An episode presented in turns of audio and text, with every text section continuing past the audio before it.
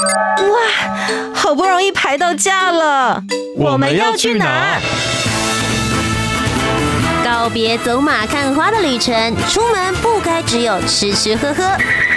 景点、文化、庆典、故事，旅游达人涂杰带你深游台湾，探索节庆文化。深旅 Follow me。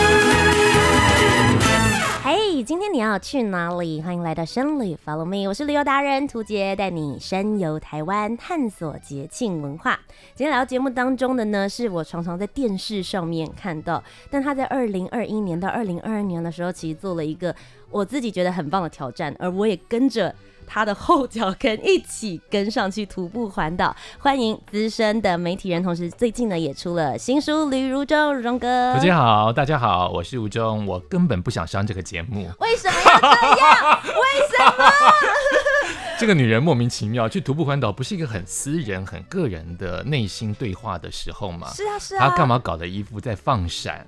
放给我一个影片，哎，FB 都是说她跟她老公的事情，怎么你亲亲我亲亲啊，爱心，然后叫起床，莫名其妙，走开。等一下，我很讨厌这种，我们单身人是很讨厌这种放闪的画面。等一下，如东哥，我以为我放了影片给你之后，可以告诉你说，哎，我们都是同路中人，我们完全，我们不是同路中人。为什么呢？No，You are twin，I'm single。我讨厌这件事情。有时候退走一走，也有可能会变 single，你知道吗？你太夸张了啦你！哎、欸，我们真的有中间吵架到一半，我跟他讲说，我现在要自己一个人走，你给我往前面走，你不要跟我讲话，我们现在假装不认识、啊、这样子。所以旅游常常会让朋友、跟情侣、跟亲人失和，但是。嗯徒步比旅游辛苦太多，真的。过了这个考验，你们真的可以在一起。好了好了，让你们结婚了，可以吗？可以了，可以了。好了，生几个了，随便你了，烦死了。哎、欸，不过其实如东哥刚刚讲到一个很重要的重点，就是走在路上的时候真的是超级狼狈的，就是其实它是一件很辛苦的事情，不要美化。所以你把放在旅游，或者是我这本书放在旅游的那个呃排名，我都会觉得。嗯它真的是旅游吗？对，我们介绍台湾，嗯，但更多其实是我们跟自己心里的对话，还有很多的人帮助我们。但它旅游的风景，尤其是我了，我走了这一圈，我没有去。参加或是特别绕路去任何观光景点，嗯，所以我很怕我这个单元讲不出漂亮的风景哎。没事，它可以是一个心灵成长类的概念。太好了，这么好的节目应该得金钟奖的。希望今年可以顺利敲钟了。你已经敲过了不是吗？我是入围，希望今年可以敲钟。加油，嗯。但其实，因为如哥刚刚就讲到了，它是一个心灵成长的过程。但我其实很好奇耶，因为其实我常常看到您的时候，都已经是在电视节目上面，在媒体上光鲜亮丽，穿着西装啊，或者是分享一些呃跟爸爸之间很感人的故事。嗯嗯但徒步环岛是一个你要每天汗流浃背，也不能上妆，路上看到的人都是最原始的状态。你怎么会愿意脱下这个光鲜亮丽的状态？好，我台上台下是很不一样的人。嗯、其实我刚刚在来我们的呃电台之前，有一段路很像台东的那一段路，我是满身大汗。总而言之，嗯、捷运到电台要二十分钟的脚程。是我其实不是穿这样，我其实穿的是一般的呃吸汗的。汗衫是，然后丑丑的来。我是进入到通告室之前，所以我都早到，我去换衣服才出来。也就是说，我在台上会有一个我认为应该给人家看到的专业的模样，在台下我非常邋遢。我最近才在 FB 发表一件事情，就是有一个大学生，因为我觉得我的粉丝应该要跟我年纪差不多，好比五到七年级，他不可能是八九年级的人。对我来说，因为我可能讲的事情还有我出道的比较早。那最近有一个大学生，在我买手摇饮的时候，在我旁边站着看我，然后看了好久，说：“嗯，你会买手摇饮？”我我猜他其实快要讲，就是你你是个会大小便的人，就就是他可能会觉得太奇怪，你会买手摇饮哦？我哦，我那天长得很丑，而且我还遛了一只狗。我说：“对，我还买手摇饮。”我说：“你真的是认对人吗？我知道你是旅如中，我没有想到你的长相这么接地气。”这是什么词哦？这是什么意思？这什么莫名其妙的词？你你也不能说他讲错话哦。我就说哦，可能是我今天穿的很邋遢啊。回不到你的问题，就是我还真不介意走在路上很丑。嗯、对，我会哀一下说啊，我今天穿最帅的时候你不来合照，可我穿这么丑的时候，你为什么却来认出我来？可是徒步环岛这件事情，我本来就有心理准备，它不是件这么风花雪月的事。是。它是个比较有风有雨的事，它一点都不风花雪月。所以我其实为了让我自己的装备最轻松，我甚至为了这件事情带最破的衣服跟最轻薄能够吸汗的衣服只有两套，所以每一天我都需要洗衣服。那洗完衣服之后，其实不好晒干。我可能九点才把衣服洗完晾起来，第二天我三点就起来吃早餐，就要把衣服放穿到身上去。它其实大部分都是半干或者八分成干。虽然我去的时候可能是大热天，它就是不会干。嗯，所以我已经丑到跟不再形象到，我走出去，因为它一直放到我包包会更臭。对，我就挂在自己的身上，所以我是个行动的晒衣架，挂在自己的身上。半小时一小时就干了，完全不 care，我完全不 care 有没有人看到我，有没有人在乎，有没有人对我指指点点。哦，大部分人是认不出我来的，因为我去的期间是疫情期间，全程戴口罩，是认不出我。可是这么丑，像个游民一样，我一点都不在乎。哇哦，就是抛掉了那一些大家平常觉得很光鲜亮丽的这些外衣，完全不在乎。你会在乎吗？没有啊，不在意。但你旁边那个人会在乎吗？呃，我我都不在意他，他为什么可以在意我啊？我就是要挑衅到两个人，呃，就是我都不嫌你，你还嫌我，对哦，好，可是你毕竟是美美的啊。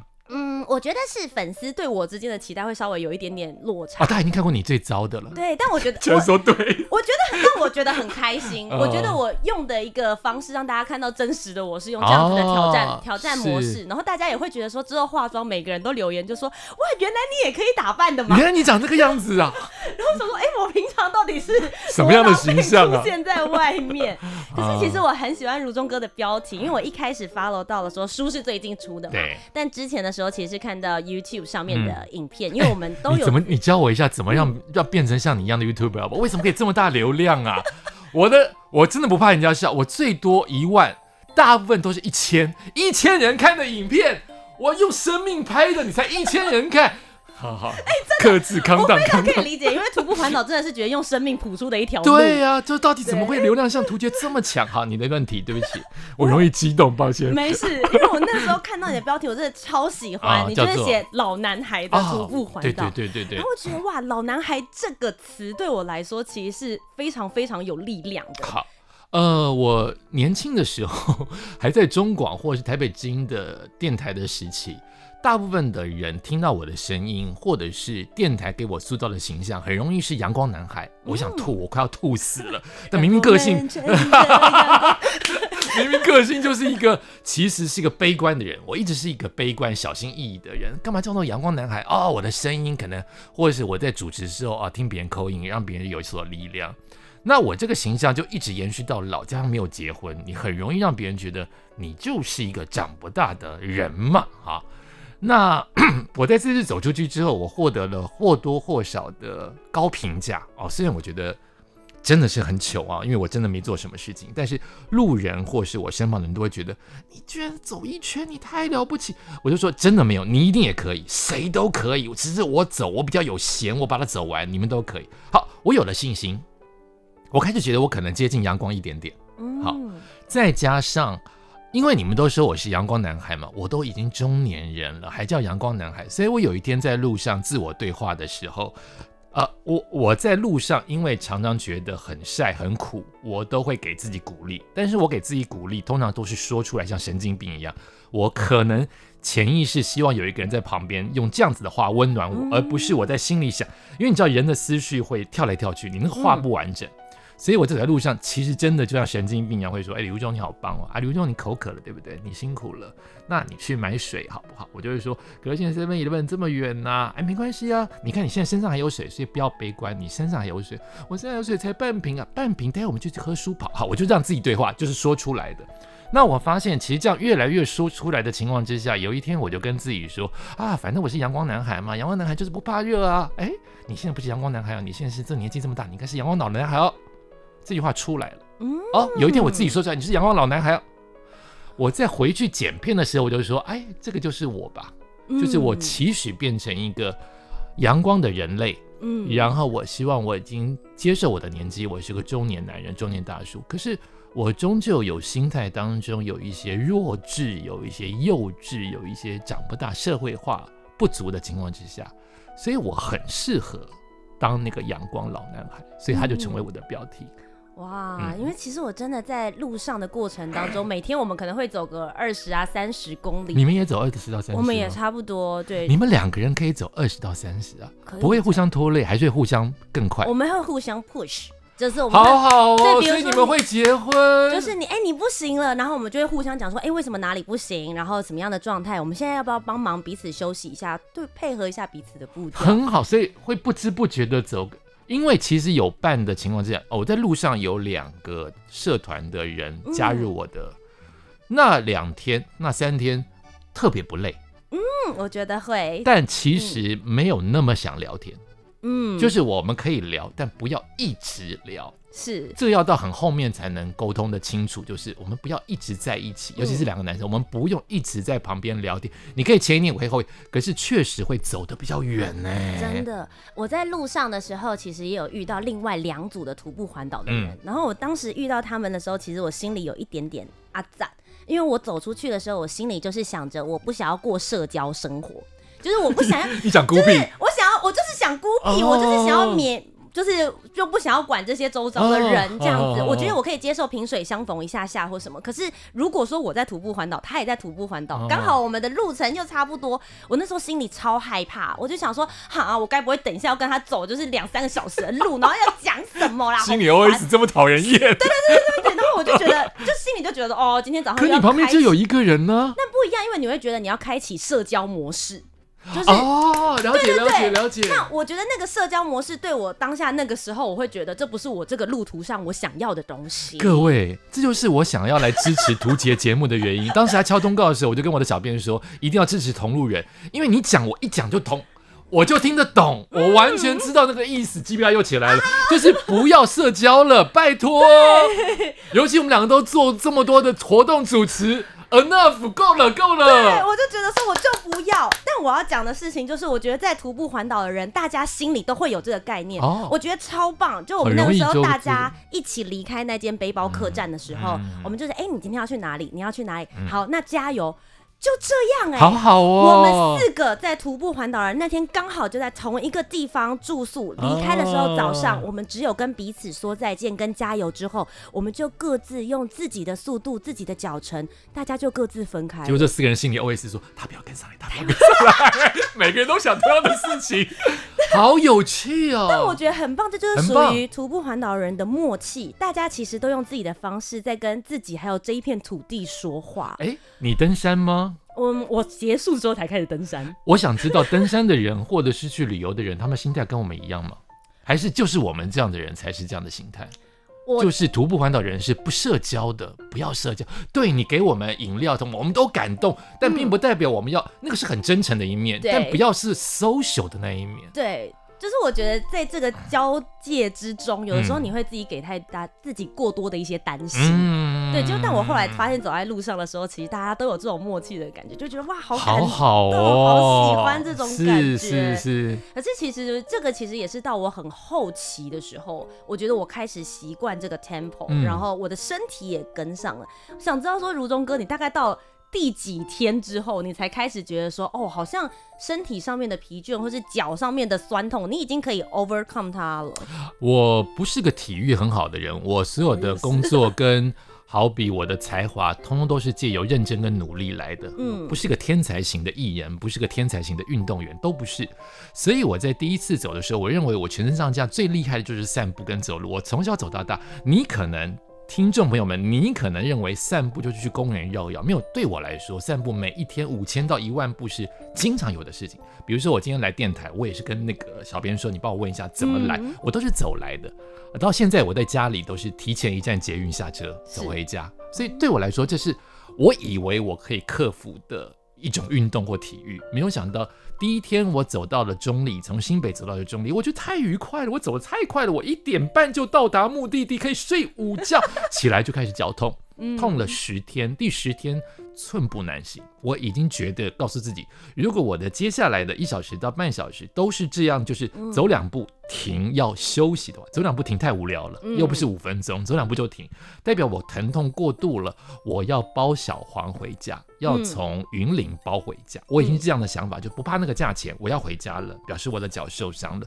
没有想到第十天克服了。嗯，第十天就是我在书里面写的那个故事，请大家去买这本书，走出去才知道怎么继续前进，去了解。就是我碰到了一些我不想迷信，但是碰到了一些呃力量，我就是通过了。尤其在西罗大桥那一段，嗯、我就是过了。所以很多人说西罗大桥，西罗是一个很有 feel 的、很有能量的地方，我非常非常的相信。好。到这个之后，我开始要做我自己，像我自己的事情，就叫做认真跟做功课。所以我第一梯次回来上班就十三，我是分批环岛哈，十三天回来之后，我开始要训练我自己。嗯，那尤其到了第三梯次、二三梯次的中间的叫，第一，对不起，第一二梯次中间再只隔两个礼拜，那二三梯次共隔了六个月。这六个月是台湾最糟的三级疫情，嗯，那全部的人都被建议你待在家里工作，待在家里上班，不要出门。嗯，我却用这个机会，因为我已经走了两梯次，脚慢慢不痛，我不想放弃它。嗯，所以我给我自己功课，这六个月我天天都是全副武装，戴着口罩，在没有人的河堤，每天走六 K，在烈日下。啊好，我就想把它克服掉。是烈日下克服了，所以我晒很红，晒得很黑，就只有口罩那边是白的。这件事情克服了，让我的脚没有休息。即使这六个月我天天都是六 K 六 K 六 K，然后我回去压伏力挺身，因为我知道我越往后走，越接近花东，补给会越长。是，然后我水要背的越多，可能食物也要跟着背，所以我要克服耐热跟耐操。那个力量，所以我每一天都压伏地挺身，越压越多，压越多。所以这可能是我目前人生中最壮的、最最操的一次。嗯，所以你说我什么时候发现我自己跟我自己身体的，可能觉得我可以开始享受，很惭愧。第三梯次我明显的感觉到没有这么累了，但到第四梯次，尤其是苏花公路是我最后三天，是我因为不想在路上待太久，它应该待得很久，因为它真的太漂亮了。可是我不想接受可能会碰到的。落山风啊，落石，所以我走很快。嗯、我最后三天是一整天没有休息，完全没有疲倦感的回去我的饭店。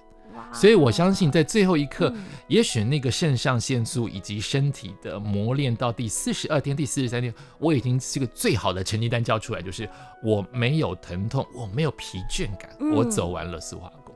我觉得其实徒步环岛对我来说啊，是在我整个身体的情况，我自己会去感觉到它。嗯嗯、包含像我，因为平常大家如果出去主持或是坐在录音间里面，会很常容易腰酸背痛。嗯，我以为走出去之后我应该会更累，结果没有想到没有，没有，我也没有。明明背上背的行李这么重，我也没有，完全没有疼痛。好奇怪，我觉得好神奇、喔，真的好神奇。对，人体的这个治愈能力很好。我自己的抉择是、嗯、我自己的呃定义。是因为徒步环岛，它丢掉了很多我们心里的压力。我觉得腰酸背痛反映出来的不只是身体，是心理给的。心理，嗯。那徒步环岛这件事情，你就是求生意志，你只要看到冷气就开心，看到 seven 就开心，有水喝，冰水喝就开心的这样子一个简朴的生活，我觉得那个心理的状态是很健康、很轻的、很空的。嗯。所以你平常估起来。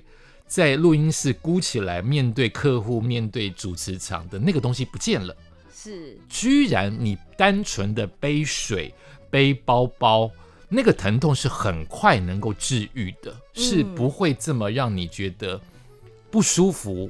让你觉得压力大，我非常同意你刚才讲的那一点。是，我觉得就像如中哥说的，在路上的时候，很多小事情可以让你开心。对，那个小确幸，嗯、也许你平常在工作或者在城市里面的时候，嗯、一杯水多容易啊！你走进便利商店才几分钟的时间，你就可以拿得到。是是是。可是在路途上，你可能真的是要过几个小时。没错。甚至是当你觉得最绝望的时候，旁边。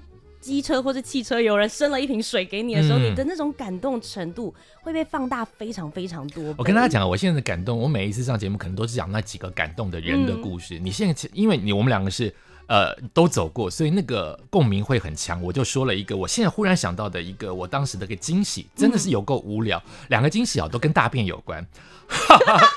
第一个惊喜是我走苏花公路一出来，从崇德一出来，我发现那个。拦着我们掉在悬崖下面的那个石桩啊，一颗一颗的像栅格栅一般的石桩，嗯，上面有新鲜的便便，大小便，大小便，大小便，我就会觉得狗为什么会在这边大便？一边走，因为很无聊嘛，看到为什么会有这么新鲜的便便？嗯，狗为什么在那边大便？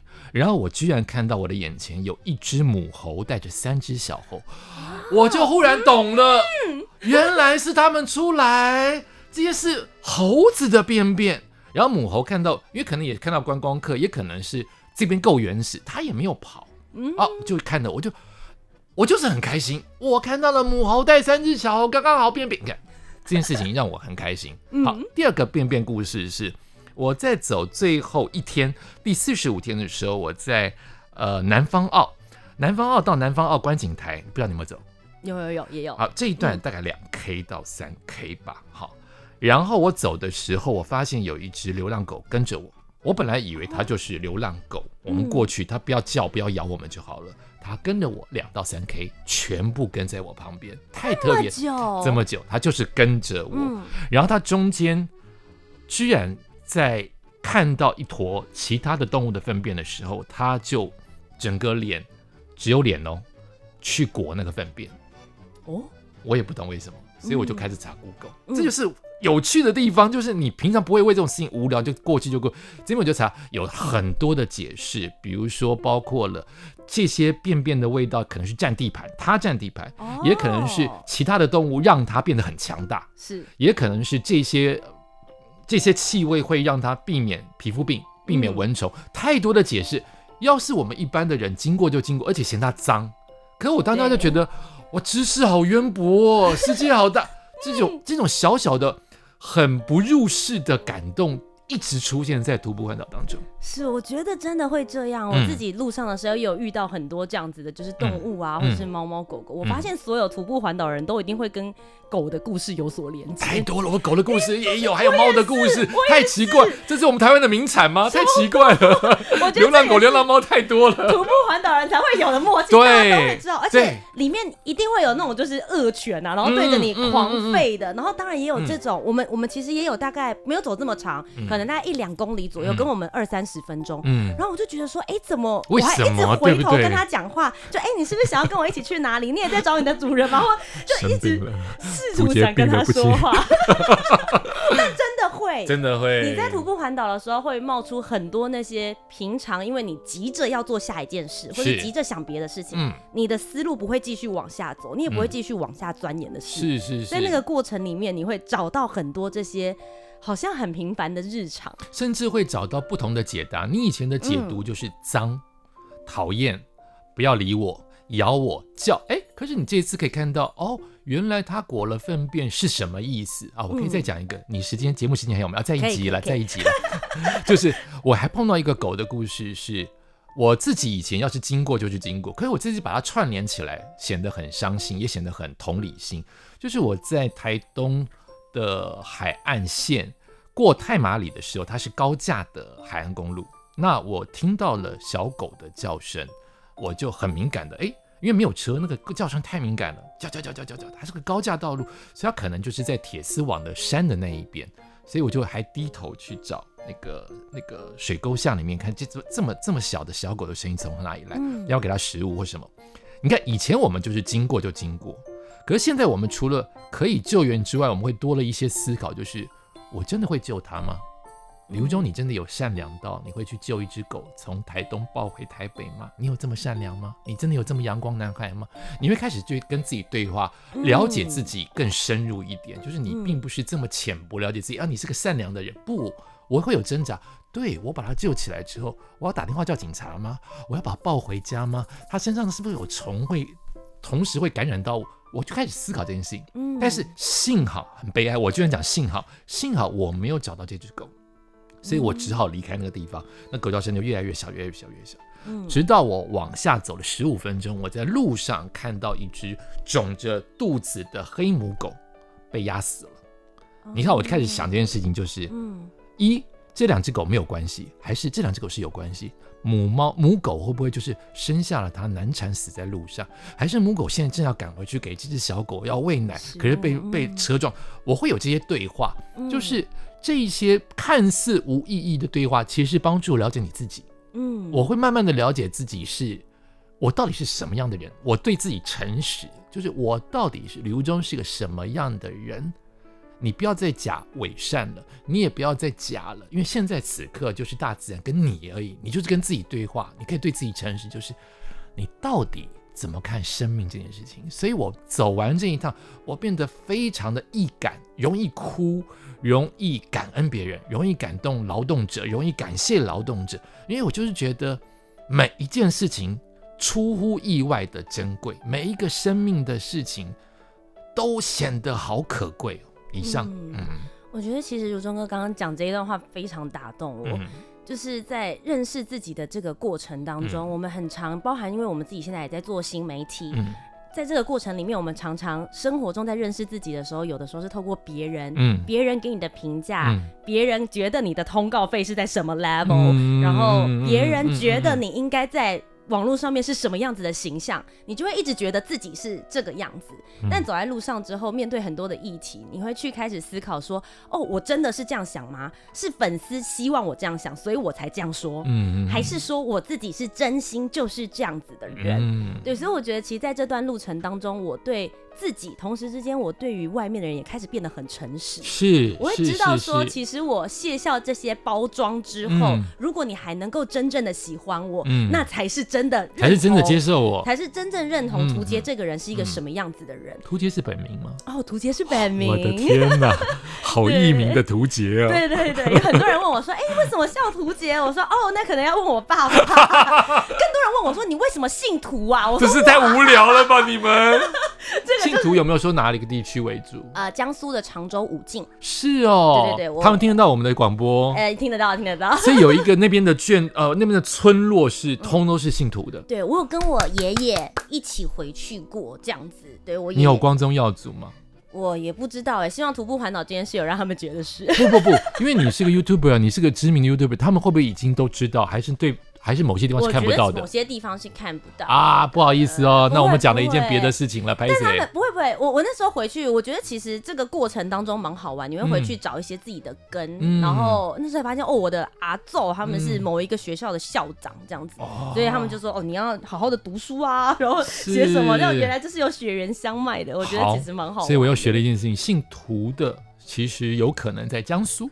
对，在江苏那边有一个涂家村。哦，哎，不过其实讲到这件事情，就是我在我自己的徒步环岛里面，我有给自己一些不同的主题。嗯，比如说刚好我出发的时候是清明节附近，嗯，所以我我是高雄人嘛，对，所以那个时候回去的时候，我就回去扫墓这样子，对，就要去找我的爷爷，然后还要找我的阿妈。哦，然后在那个过程里面，我才发现原来长辈们在记说这个墓在哪里，或者他们葬在哪边的时候，他们都是用某一家冰店，你右转看到什么之后你直走，然后我想说，Hello，你们不知道有 Google Map 吗？可以告诉我地址是哪里？你标记之后，他就会告诉我要怎么走过去。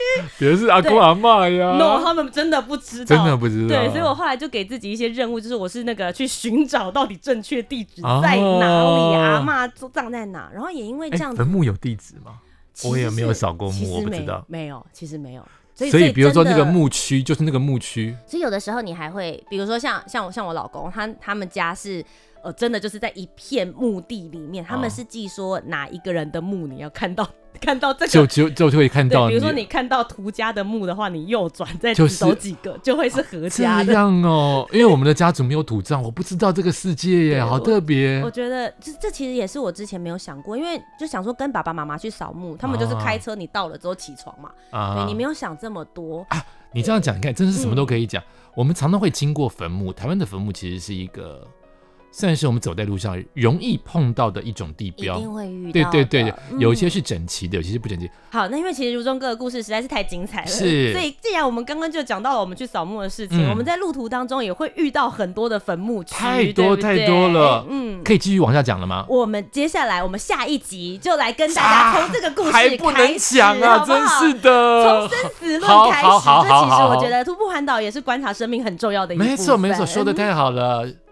好吗？那接下来呢？我们下一集就来好好的继续听如中哥来跟我们聊聊他徒步环岛的故事。记得要买书哦，走出去才知道怎么继续前进。东贩出版，这一个礼拜的时间就推荐大家去买了书，然后下一集我们再一起回来听故事。谢谢屠洁。所以以上呢就是我们本周的深旅 Follow Me，下周继续锁定旅如中如中哥的下集徒步环岛。我是主持人屠洁，我们下周节目再见，拜拜。